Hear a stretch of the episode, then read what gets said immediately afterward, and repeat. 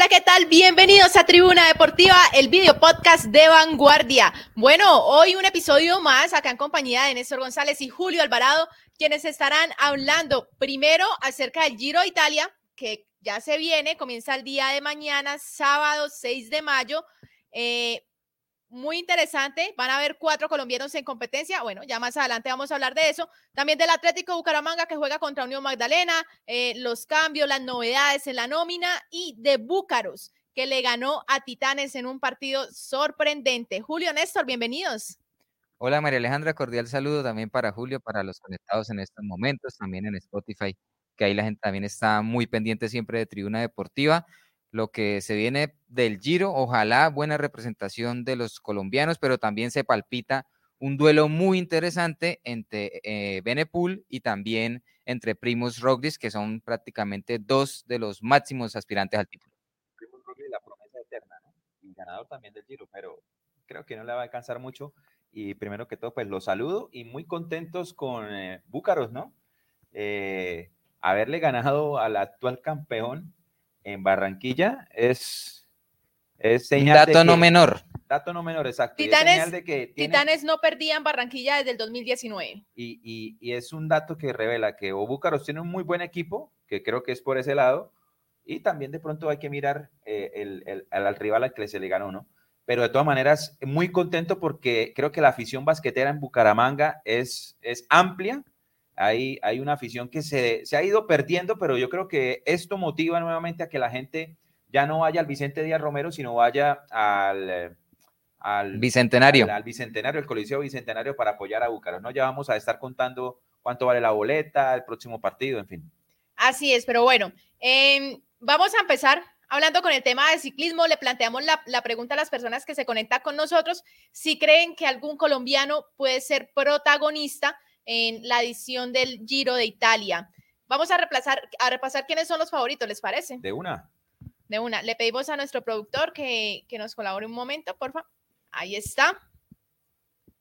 Bueno, tenemos, como ya lo mencionaba eh, Néstor, a Renko Evenpol y a Primos Roglic. Yo creo que va a ser una disputa bastante interesante. Eh, Evenpol, que es joven, que aparte yo creo que va a estar ahí luchando en la, por la camisa blanca, que es la camisa que se le da normalmente al mejor joven de la competencia, y un Roglic que, que como dijo Julio, la, la promesa que se quedó ahí. Yo ahí sí no coincido con el señor Julio Alvarado. Ya llegó a bajarle la caña a Roglic, a nada más y nada. No, es, cosa menor, pero. No, pero, pero, pero ¿sabe una cosa?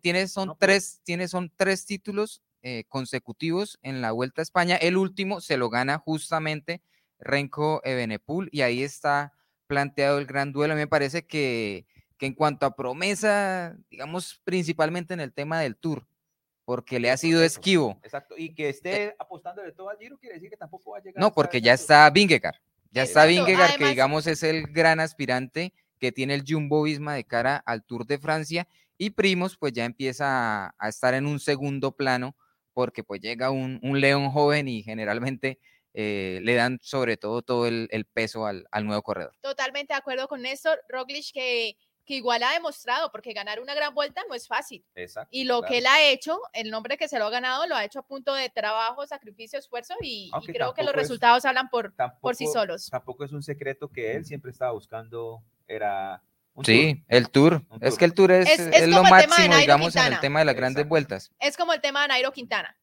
¿Cuál título se le ha sido esquivo hasta el momento a Nairo Quintana? ¿El Tour? El Tour de Francia.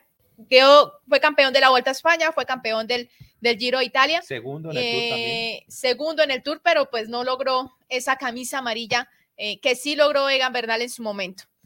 ¿Les parece si conocemos a los colombianos que van a estar en competencia? Claro que sí, son cuatro, tengo entendido. Robert Durán, para iniciar, quien es, digamos, la cuota de experiencia de Colombia en este Giro de Italia. Hay que recordar que tuvo dos podios en su momento, 2013 y 2014, ocupó la segunda posición. También recordar que en ese 2014 gana Nairo Quintana y el segundo es Rigoberto Urán, un Giro también muy recordado por la excelente participación de los ciclistas colombianos. Y por una etapa confusa en la niebla, ¿no? Sí, señor, porque... Hasta polémica, si se quiere decir, ¿no? Sí, en algún momento de la competencia se llegó, digamos, a, a penalizar eh, a detener y pues Nairo y el Movistar se venía al descenso, ellos hicieron caso omiso a las señalizaciones, siguieron su, rumbo, Rigoberto y algunos también de los aspirantes al título sí pararon y pues digamos el tema de comunicación falló, en últimas no había estado eh, detenida la competencia y Nairo pudo sacar una ventaja también considerable sobre, sobre su paisano. Rigoberto, que aparte va a tener esa cuota de experiencia, que yo creo que es bastante importante, porque pues bueno, ya es un corredor de edad que ha estado en diferentes grandes vueltas, que, que sabe lo que es correr una gran vuelta y que de seguro estará ahí siendo uno de los líderes del IF Pro Cycling Team. Una de las, digamos, que ya es realidad del ciclismo colombiano es Santiago Buitrago, que viene teniendo temporadas muy destacadas. Ya tuvo la posibilidad, por ejemplo, en el Giro de Italia de ganar una etapa y yo creería, me atrevo a decir que, que es la principal carta para una clasificación general en cuanto a los ciclistas colombianos. Lo pongo por encima de Rigoberto Urán por lo que viene haciendo, por su presente deportivo y ojalá ya sea la consolidación, porque hay que decir que Santiago Buitrago ya ha demostrado poco a poco que tiene cómo, pero le falta dar ese salto de calidad que en su momento dieron, por ejemplo, Nairo, el mismo Chávez y el mismo Rigoberto Urán. Ahora, hablando de Rigo, 36 años recién cumplidos. ¿Creen ustedes que esta pueda ser su última temporada a tope? Eh, a tope, a tope, a tope. Pues yo creo que lo que pasa es que la experiencia siento que cuenta muchísimo, ¿sí? Entonces, eh, obviamente Rigo ya no está a un nivel al mismo nivel que, por ejemplo, tú colocas hoy, hoy a un Evan Paul, ¿sí? La edad juega un factor muy importante, pero eso no quiere decir que la experiencia que tenga Rigo, pues se quede ahí nomás. Yo siento que, que esa experiencia puede, puede sumar bastante, pero creo que ya pasó por su pico máximo de, de competencia. También hay que nombrar en cuanto a los colombianos a Iner Rubio del Movistar, que es otro de los pedalistas colombianos que viene haciendo un proceso destacado, pero que tiene el reto aquí en el Giro de Italia, ¿por qué no de pelear eh, una etapa o por qué no aspirar a la clasificación general eh, en un equipo español donde también estará otro colombiano que es Fernando Gaviria, que sí, ya todos sabemos las condiciones de Fernando Gaviria en el es uno de los aspirantes también a ganar la Maglia Chiclamino, que es la que se entrega, digamos, a la regularidad, a los puntos en los embalajes, las metas volantes y ese tipo de cuestiones. Y ahí están, digamos, los, los cuatro colombianos, dos en el Movistar, eh, Santiago eh, Buitrago en el Bahrein y el que ya mencionábamos, Rigoberto Urán en el, en el Education First. Ahora, a mí lo que me preocupa de Iner es el equipo, ¿no? El equipo Movistar se ha caracterizado en el cual estado, han estado colombianos como Nairo Quintana y como Superman López. Superman López se ha caracterizado por unas órdenes de equipo raras, se han caracterizado por no tener un equipo compacto, sino tener dos o tres líderes en el equipo. No le apuestan a un solo ciclista, le apuestan a varios.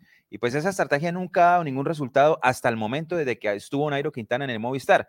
Esperemos que eh, este pedalista colombiano no se vaya a ver afectado por esa pésima estrategia del Movistar a lo largo de los últimos años en el ciclismo en las grandes etapas del mundo. Bueno, y hablando de Iner Rubio, vamos a escuchar a Goga. Eh, ella es periodista, muchas personas la consideran como toda una autoridad en el tema del ciclismo, quien estuvo hablando de Einer Rubio en el Giro Italia y las posibilidades que tiene de victoria. Vamos a escucharla. Sí, no, eh, Einer tiene la oportunidad, porque es que, bueno, el equipo mm, tiene a un líder muy marcado para el Tour, entonces las otras dos carreras se abren un poco para, para el resto de, la, de, la, nómina, sobre todo cuando hablamos de escaladores. Además, el Giro de Italia se le, se le va, o sea, le va perfectamente a sus cualidades. Tampoco es un contrarrelojista nato, pero sí creo que la montaña le puede dar eh, el beneficio y, y poder sacar un poco más pasando quizá todavía debajo del radar, porque como se va, se va a dar una lucha tan importante entre Remco y Primos, claro, se pueden abrir las oportunidades para otros. Un caso muy especial y dentro de Movistar fue también la, eh, Richard Carapaz, que pasó por lo mismo, un poco por debajo del radar para después ganar una carrera, porque pues tener, tuvo la capacidad de rendir en la montaña y de sacar bonificaciones. Espero que sea el caso para Einer porque le va muy bien el Giro. Bueno, ahí escuchábamos a Goga, eh, quien hace una pues no es una comparación, pero se hace una referencia bastante importante y es que dice que Einer puede llegar a ser una sorpresa como en su momento lo fue Richard Carapaz cuando estuvo en el equipo español, que había pues una lucha entre favoritos y él pasó por debajo, por debajo, por debajo y pues al final terminó resaltando. Ella cree que este puede ser el caso de, de Iner Rubio, pero ya falta ver cómo llega la competencia. Ha logrado distintas cosas, así que ya veremos de qué trata. Les tengo algunos daticos del tema del ciclismo colombiano en el Giro. Pues Colombia generalmente ha sido eh, un país destacado, principalmente en los últimos años. Tengo también preguntas y ahí vamos resolviendo. Por ejemplo, eh, ¿saben quién es? Y les doy una pista. El ciclista colombiano, que de hecho es santandereano, que tiene más participaciones en el Giro de Italia, colombiano. Víctor Hugo Peña. Esa es una opción, pero no, no es Víctor Hugo Peña. Ahí les dejo para que vayan analizando. Les tengo más preguntas. Eh, ¿saben, ¿saben, quiénes son eh, los campeones colombianos en el Giro de Italia? Esa está muy fácil para los que están eh, conectados en las diferentes plataformas. Colombianos campeones en el Giro de Italia. Nairo Quintana, Egan Bernal. Años. Egan Bernal fue campeón. Ya están dudando en el mucho. No, en el 2019. No, 2019 fue. No, ya, ya están patinando 2020. Mucho. 2021, campeón Egan Bernal y Nairo, el primer colombiano en vestirse con la maglia rosa en el 2014. 2014, que ese es ahí fue cuando estuvo con Rigo ahí en el podio. Otra pregunta de los colombianos, Le doy, les doy pista, ¿está compitiendo o bueno, va a competir en este Giro de Italia que inicia este sábado 6 de mayo? Eh, es el máximo vencedor de etapas. Hace parte de este Giro colombiano. ¿Quién creen que, que es? Rigo. María Alejandra se anima a dar. Ah, Fernando Gaviria. Fernando Gaviria. Fernando, Gaviria. Y les pregunto, ¿cuántas victorias de etapa? Suma. Eh, no, no, no, ni idea. Corchados, tira un número, señora, anímese. Ahí para que sigamos. 18 etapas por ahí. Yo le diría. Demasiado, muy largo, señor. Yo le diría por ahí seis etapas. No más. Casi, cinco etapas. Cinco, etapas, victorias. Y también se suman, digamos, al acumulado de victorias en el Giro de Italia colombianos como Lucho Herrera, que tiene tres, Nairo Quintana tiene tres y Esteban Chávez es otro colombiano que tiene tres etapas. Ahí dejamos algunos sondeitos. Quedábamos pendientes una respuesta, ¿no? Del colombiano con más participaciones. Son nueve, es santanderiano y es Hernán Buenahora. Hernán Buenahora. bueno, ahí tenemos a Fernando Gaviria, precisamente, eh, que para este torneo, para, para, esta, para esta edición, la, organización del Giro de Italia lo ve como uno de los favoritos a optar nuevamente por, por esa camisa que es como color púrpura que hace referencia a los puntos en competencia, campeón por puntos. A mí lo que digamos me afana de, del antioqueño es que no tiene un equipo principalmente bien dotado para el tema de los embalajes. Sí, el Movistar se ha acostumbrado. prácticamente que eres el líder del equipo en este momento. Así lo, así lo, así lo hizo público el, Movistar Team y pues él, digamos que sí, es un sprinter, pero no tiene un lanzador, no tiene un lanzador claro que lo, que lo lleve y lo lance. Yo la verdad dudo de que, de que sea líder, a no ser de que le vaya a apostar plenamente el Movistar al tema del embalaje, que de hecho no, no lo hace porque no tiene cómo rodearlo. Sí. El Movistar generalmente se caracteriza por pelear etapas, por pelear clasificaciones generales, por pelear ese tema de ser los, los eh, mejores en el ranking por equipos. Y en el embalaje hasta ahora le están apostando a Fernando Gabriel. Y tal vez esa, tarea va a ser muy, muy complicada porque le va a tocar pelear bueno, solo. ¿Sus favoritos? Eh, mi favorito. Eh, yo creo que Rigo, eh, por su edad, Rigo va a ser protagonista en varias etapas. O sea, Rigo va a demostrar en varias etapas y va a ganar alguna o varias etapas en este giro porque creo que se está preparando bien y creo que el hombre quiere despedir tal vez su carrera con, con gloria. Para mí el principal favorito, eh, Primos Roglis lo pongo como, como el candidato máximo al título en un segundo plano, pero lógicamente ahí peleándole de tú a tú a Renko Benepul y ya después empieza una, una serie de, de, otros corredores como Geraint Thomas, que a pesar de sus 37 años, por ejemplo, viene a hacer un Tour de Francia destacado, quedó tercero la temporada pasada por detrás de Vingegaard y de... por eso le tengo fe a Rigo, por eso le tengo fe a Rigo, porque son como del mismo nivel más o menos, ¿no? Sí, entonces con el Rigo puede dar la pelea, también me parece que el tema de Blasot en el, en el Bora puede, puede apuntarle a cosas importantes en determinado caso de que, por ejemplo, los favoritos tengan alguna, alguna falla. Y cuando hablo de favoritos, de Renko y de Primo Roglic. Yo eh, definitivamente me voy con Evenpool. Yo creo que ese es mi favorito para el Giro de Italia. Además que le apuesto también a que se va a quedar con la camisa blanca de mejor joven. Vamos a escuchar los favoritos para Goga, la, comentarista eh, deportiva que habla de ciclismo. Eh, bueno, quiero ver que le va bien a Primos en, el Giro. Creo que tiene la capacidad, tiene, lo hizo muy bien en lo que nos ha enseñado este año. Yo votaría por porque él gane el, el Giro. Ahí teníamos a su favorito. Ella también se le apunta, como se le apuntó el señor Néstor, a Primos Roglic. Bueno, vamos a una pausa comercial. Tiene buen equipo, ¿no? Así es. Vamos a una pausa comercial y ya volvemos con toda la información del Atlético Bucaramanga y también de Búcaros, el equipo de baloncesto que le ganó a Titanes de Barranquilla.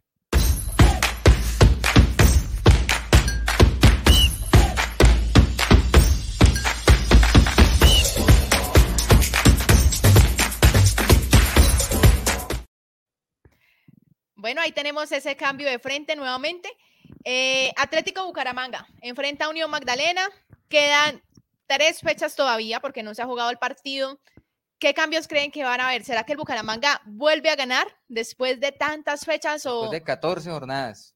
ya, ya es hora, no? Ya es hora de que gane, además de que con todo el respeto de Unión Magdalena, es un equipo que está peleando descenso, que está lejos de los ocho primeros. Sí, Bucaramanga está eh, mucho peor en cuanto a resultados, pero como local y después de 14 jornadas, ya no se puede permitir que, que esa mala racha siga creciendo, independientemente de que haga o no haga demasiadas variantes. Nos tiene acostumbrado el profe Alexis Márquez a estar rotando mucho la nómina en los últimos partidos, sobre todo eh, estoy casi seguro pensando en lo que va a ser el próximo semestre. En cuanto a novedades, por ejemplo, eh, Reina no va a estar y allí eh, se abre un abanico también de opciones para, para buscar alternativas ofensivas. Guardando las proporciones y guardando el respeto por el equipo Unión Magdalena, dadas las circunstancias en las que cada uno de estos dos equipos llega a este partido, para mí hoy es un entrenamiento para el Atlético Bucaramanga y para la Unión Magdalena es un partido de vida o muerte. Tiene sus pros y tiene sus contras. ¿Qué tiene Bucaramanga como ventaja? Que llega sin ningún tipo de presión, no está obligado absolutamente a nada. Si gana, pierde o empata, va a dar lo mismo. El entrenador. me parece que sí tiene mucha presión. No, pero, pero digamos, el entrenador que ha mostrado con el partido de Chico está armando un equipo. Ya el entrenador está pensando en el, en el, en el siguiente torneo. No está Teófilo Gutiérrez, no va a estar Reina. Tiene todo el andamiaje del equipo para poder experimentar, para poder mirar qué hace. Es que la Unión de Magdalena sí tiene el agua hasta el cuello. Sí, o sea, Unión Magdalena tiene que salir y eso puede jugar en favor del Atlético Bucaramanga, un equipo más liviano, sin menos presión, puede, puede, lanzarse, eh, eh, digamos, jugadores jóvenes, pueden experimentar, pueden eh, buscar su momento de gloria, mientras que la Unión Magdalena está con el agua hasta el cuello y si no saca un, buen resultado, prácticamente estaría sentenciando su participación en el torneo de la A propósito de los cambios que va a tener el equipo, vamos a escuchar a Alexis Márquez, entrenador del Atlético Bucaramanga, sobre esos cambios que van a haber en la nómina eh, para el partido de mañana. Henao ya está recuperado, Henao está disponible, eh, Víctor también.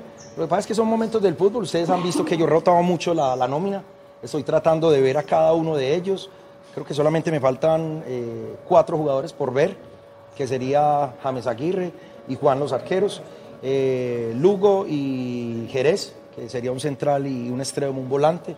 De resto todos han jugado, entonces la idea es esa también, yo poder tener una idea de, de lo que puede aportar cada uno y que lo hagan de buena manera.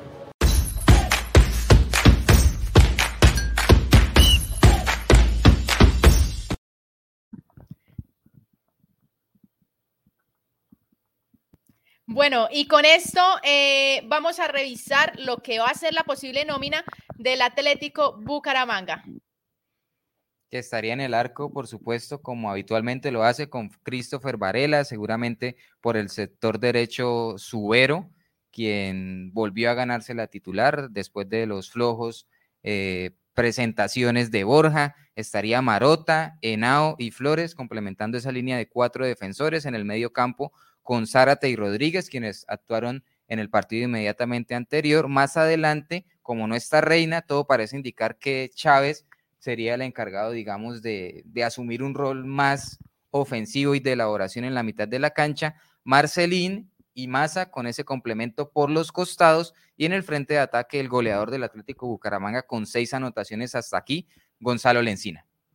Así es, ahí está la posible nómina del Atlético Bucaramanga, que yo creo que ya es hora de que gane, de que despierte un poco, porque independientemente de todo, eh, es necesario sumar esos tres puntos porque veo que, esa tabla del descenso sí, todavía no estamos ahí cerca, pero si el equipo sigue de esta forma, creo que más, más temprano que tarde vamos a estar ahí luchando nuevamente. Yo me acuerdo que el Bucaramanga tiene una deuda pendiente con el Once Caldas. ¿Sabe cuál es? Claro, el partido aquel recordado Atlético Bucaramanga llegó a estar, digamos, momentáneamente en el fútbol de la segunda división y un gol en el último minuto. Ya había terminado el partido de Atlético sí, Bucaramanga y se sí. jugaba la otra opción que era que el Once Caldas le hiciera, digamos, el daño al Cortuluá. Y sobre la hora marca el Once Caldas y un gol que yo creo que todavía siguen celebrando los hinchas del equipo Leopardo. Claro, llegó creo que el momento de pagarle esa deuda al Once Caldas. Sí, señor. Porque si hay un equipo que está esperando que el Unión Magdalena pierda con el Bucaramanga, es el Once Caldas que está ahí respirando en las puertas del sótano de la B. Entonces yo creo que es una, una de pronto los jugadores que están ahorita no lo, no lo, no lo, ni lo vivieron ni lo conocen, pero la hinchada sí. Entonces hay que ir a hacerle fuerza al Bucaramanga para pagarle ese favor que le demos al Once Caldas de no haber descendido en aquella oportunidad. Bueno, y saludamos a las personas que se conectan con nosotros. Un saludo muy especial para eh, William Fernando Ramírez, quien dice, buenos días, las, las, expectativas es ganar alguna etapa cuando vuelve maestro, el maestro Bustos. Hace referencia a lo que es el papel de los colombianos o lo que va a ser el papel de los colombianos en el Giro de Italia. Y bueno, ¿cuándo, ¿cuándo estará el maestro Bustos de vuelta?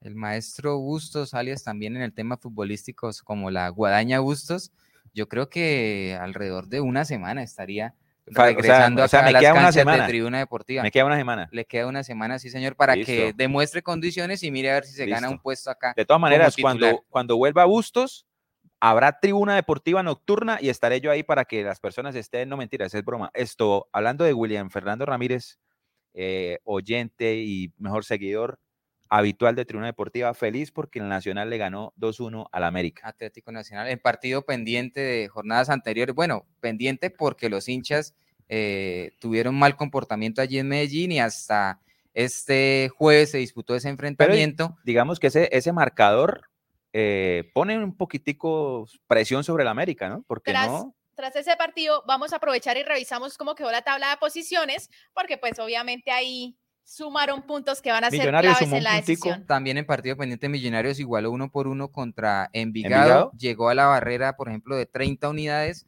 Eh, creería que ya con esa igualdad Millonarios se suma a Águilas Doradas Y en un el partido grupo menos de tiene los ocho, sí, tiene un partido pendiente Atlético Nacional, mire que, que a pesar de que ha recibido críticas y que por momentos no convence con su fútbol, en los últimos partidos ha venido levantando está, y- y está ya está, tercero mire, con un partido tercero. menos y es primero de su grupo en Copa Libertadores. 28 unidades, es tercero Atlético Nacional, cuarto América de Cali también con 28 unidades. Estos dos equipos están a una victoria de asegurar su presencia en las finales. Boyacá Chico es quinto con 27, también 27 unidades tiene Alianza Petrolera, que ojalá se mantenga allí entre los ocho. Junior es séptimo con 24, Santa Fe tiene 23 unidades y es octavo, noveno es el Deportivo Pasto y con 22 unidades está Independiente Medellín, esos equipos que todavía tienen aún posibilidades de ingresar al grupo de los ocho. Y ya en la siguiente parte de la tabla, la Equidad puesto 11 con 21, Envigado tiene 20 unidades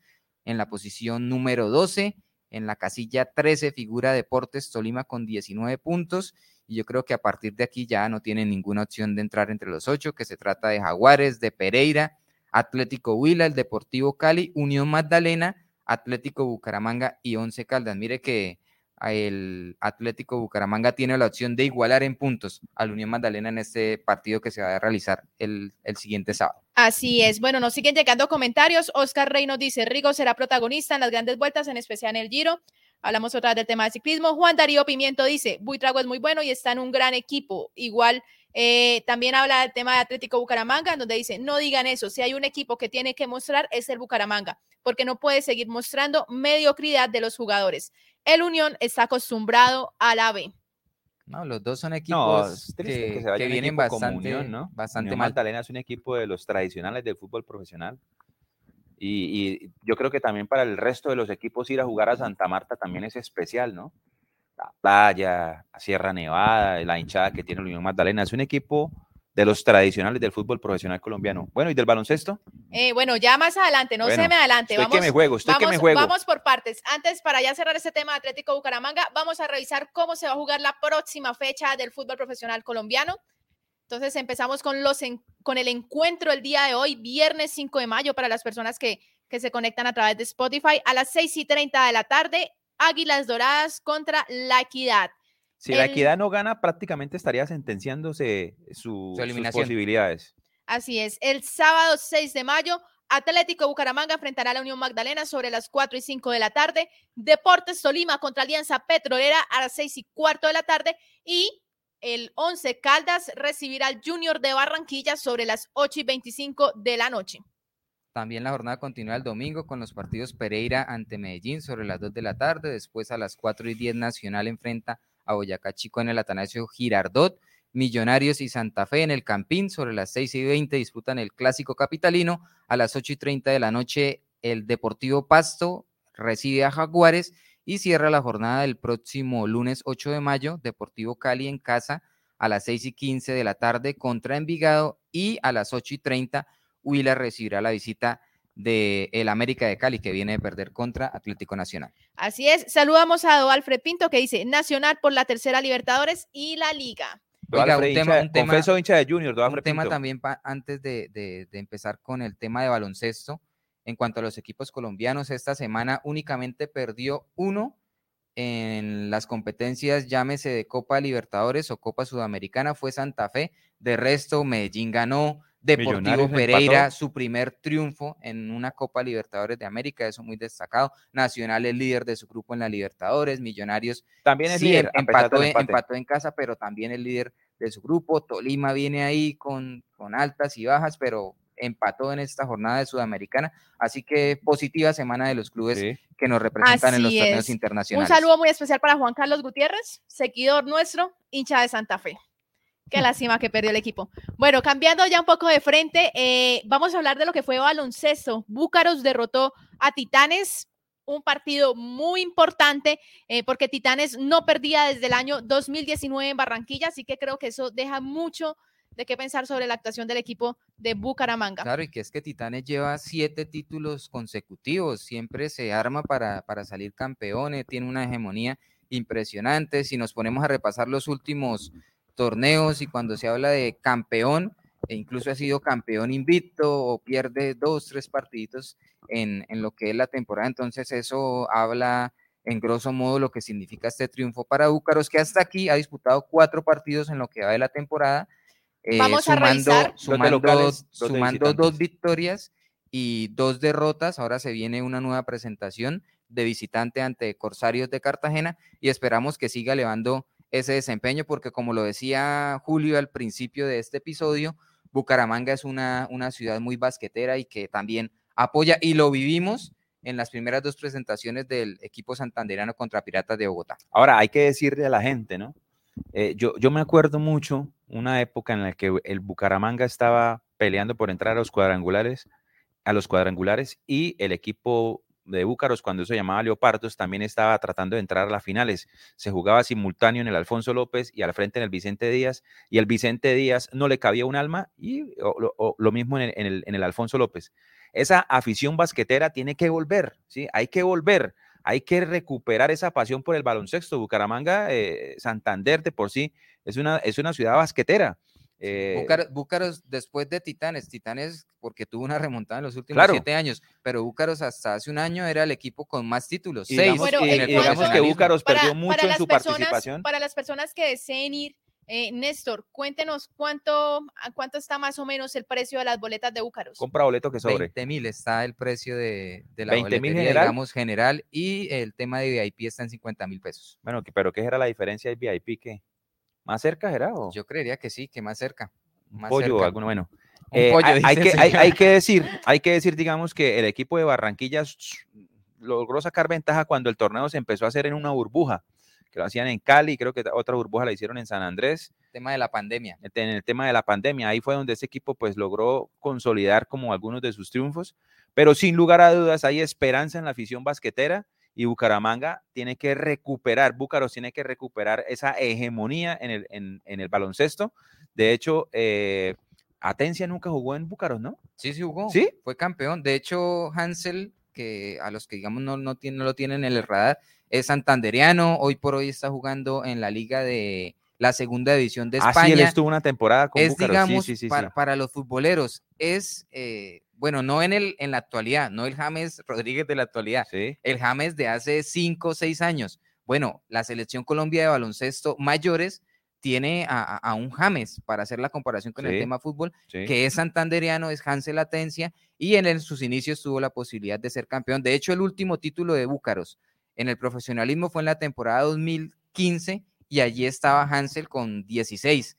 17 añitos. Ya han pasado 8 años sin que Búcaros logre, logre estar en una final. Entonces ya también estamos en Mora, ojalá. Claro. Eh, no estamos sacando el carro de bomberos ni mucho menos, pero digamos. Pero hay equipos eh, que. Sí, en Búcaros hay, hay, nueva, hay nueva administración. a ser muy interesante lo que se viene. Hay nueva administración, nuevo cuerpo técnico, grupo de jugadores también renovado. Por ejemplo, está Stalin Ortiz, que desde hace varias temporadas venía coqueteando. fue la figura del partido ayer, mejor jugador eh, con 42 añitos nomás. No me la van a creer, pero yo jugué con él. Sigue marcando diferencia. Claro, es, que, acá ya lo habíamos dicho. Todos, todos creemos en lo, que hubiese sido, en lo que hubiese sido su futuro en el, baloncesto. El tema de la indisciplina le impidió al señor Julio Alvarado hoy por hoy, pero ¿por qué cambia de tema, señor?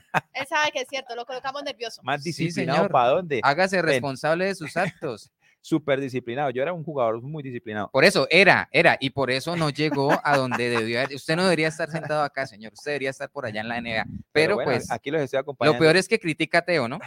Y bueno, y su merced que usted estuvo allá en el Coliseo, que el ambiente, ¿qué tal? No, un espectáculo. La gente, eh, ¿sabe que me gustó mucho? Ver a las familias unidas. Se acabó el partido, los niños felices, eh, bajaron, saludaron a los jugadores sin ningún problema, nada de disturbios como se ven en otros escenarios, en otros, en otros ambientes deportivos. Eh, estuvieron regalando camisas también, entonces fue muy bonito ver a la gente animada, la gente gritando. Y la camisa que me mandaron no me las han entregado. No, yo creo que, eso ya toca, toca que llamen allá directamente. el balón que, le mandaron ayer a esto también se enredó. el, show, del baloncesto es, impresionante, hay emociones de principio a fin. Y que hay una hinchada muy, muy, muy, muy buena. De hecho, equipos de categorías infantiles, tanto infantiles, tanto masculino como femenino, tienen muy buena representación en Santander. Y lo que, lo que decía María Alejandra, hay nueva administración, hay nuevos jugadores, mejor dicho, hay, hay garantía de un espectáculo. Así que estemos a la expectativa para que cuando vuelva a jugar aquí Búcaros, hay que ir a llenar el, Coliseo Bicentenario. Bueno, Julio Néstor, eh, yo creo que con esto ya nos despedimos del programa la última, día de hoy. La última, la, la, la recocha. ¿Cuál recocha? La recocha entre eh, nuestros usuarios y el equipo de Tribuna Deportiva. Ya estamos en pretemporada, señor. ¿Ya? Eh, próximamente, eh, porque este programa nos pueden ver, nos pueden escuchar, vamos a ir rotando unas imágenes para que se den cuenta de, cómo ah, eh, se entrena el grupo de tribuna pero, deportiva pero, para llegar a tope a ese enfrentamiento. Digamos, los, usuarios que quieran seguir, de pronto quieran unirse al partido, ¿qué tienen que hacer o qué? Ahí nos pueden escribir en, las diferentes plataformas, sea Facebook, sea Twitter, sea YouTube. Ahí estamos en Spotify, también estamos. Entonces, vamos a yo quiero enfrentarlos. Arranquemos con una recochita de fútbol y luego vamos a una recochita de baloncesto. Sí, y si quiere también ciclismo, señor. Hágale, hágale, a todo. Hágale. Natación también, ¿no? Natación, tenis. Tenis, tenis. Tenis, tenis, ya. Cuatro disciplinas. Listo. Ya, ya vamos a sacar a todo. Muchas gracias por conectarse el día de hoy. Un saludo muy especial para Daniel Quintero y Beto Dam que se acaban de, de, conectar a la sintonía. Nos vemos todos los días, de lunes a viernes, 11 de la mañana, por las plataformas de vanguardia. Y por supuesto, no olviden seguirnos en Spotify, reproducirnos y darnos cinco estrellitas. Un abrazo para todos. Chao, chao.